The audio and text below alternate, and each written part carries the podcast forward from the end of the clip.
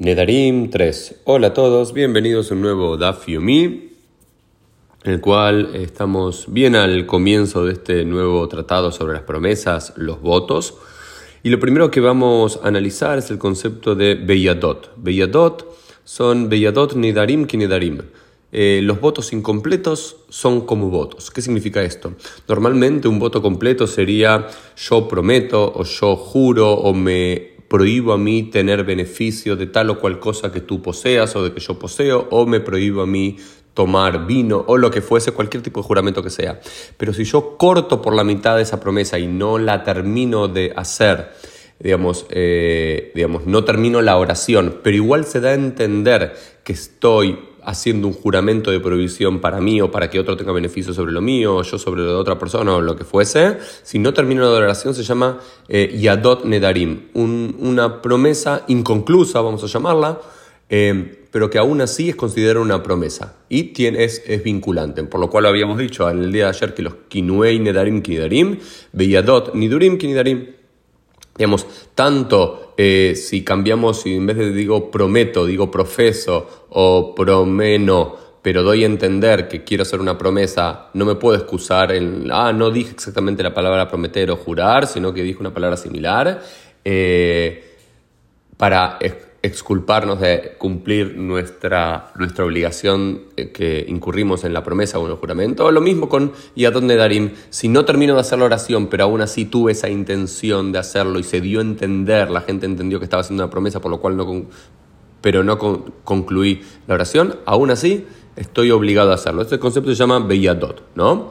Em, y de la, la lo que analiza es de dónde se lo aprende esto y para al parecer hay una comparación entre los juramentos de Nezirut, que eran juramentos particulares de los nazareos, aquellos que se eh, prometían por lo menos Tam Nezirut Yom durante 30 días no entrar en contacto con los muertos, no impurificarse y no consumir nada que se derive de la vid, eh, con las promesas eh, generales, ¿no es cierto?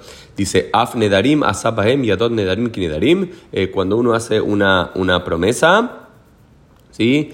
Eh, es como si, hizo eh, si hace uno una promesa inconclusa, es también como una promesa de forma total. Y otro punto interesante que aparece en la página 3a tiene que ver con las dos prohibiciones que uno transgredería eh, en relación a los votos, promesas o leyes de, mm, mm, de Nezirut. Uno se llama Balie Yahel y el otro Balte el primero surge de Números 33, que dice, Valia Gel de Barab, que uno no va a profanar sus propias palabras. Es decir, si uno se comprometiese a decir, juro no tomar vino por una semana, y después uno toma vino por una semana, ¿qué es lo que hizo uno? Valia Gel. Profanó sus propias palabras y transgrede una mitzvah bíblica. La segunda posibilidad de transgredir alguna, algún voto, alguna promesa que uno hizo, un juramento, se llama Balteajer no tardarás o no, eh, no transgredirás por no hacerlo a tiempo, ¿no es cierto?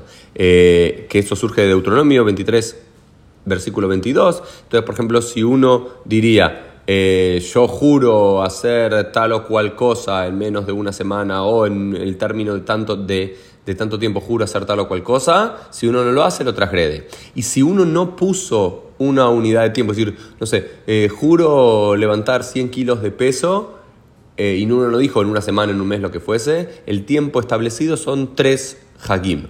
Pesach, Shavuot y Sukkot, es decir, un año completo, vamos a llamarlo, del ciclo del año judío, que es el tiempo que uno tendría para hacerlo, ¿no es cierto?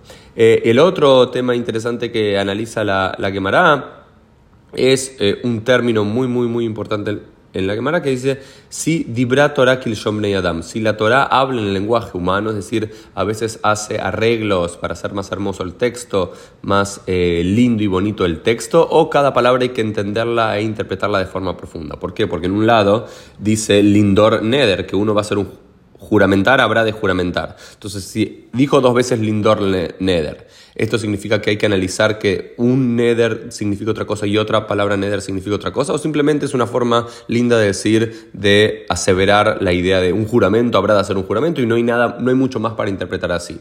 Hay algunos, la escuela de Rabbi Ishmael dice, Libra Torah no, la, la, la Torah habla como el lenguaje humano, la gente dice, si voy a subir arriba, no hay nada mucho para interpretar muy profundo de subir arriba, no hay que subir y arriba, hay dos niveles de cómo subir, no, subir arriba es una expresión que alguien puede llegar a decir, lo mismo con Lindor Neder, prometer habrá de prometer, y otros que como Rabbi Akiva dice, no, siempre hay que encontrar, si la Torah repite una palabra, no hay ninguna palabra de más, entonces habría que encontrar qué es lo que quiere eh, decir, y bueno, después la, la va a intentar establecer qué es lo que algunos eh, se podría derivar de eso o no. Esto fue un poquito el Daf del día. Nos vemos Dios mediante en el día de mañana. Shabbat Shalom.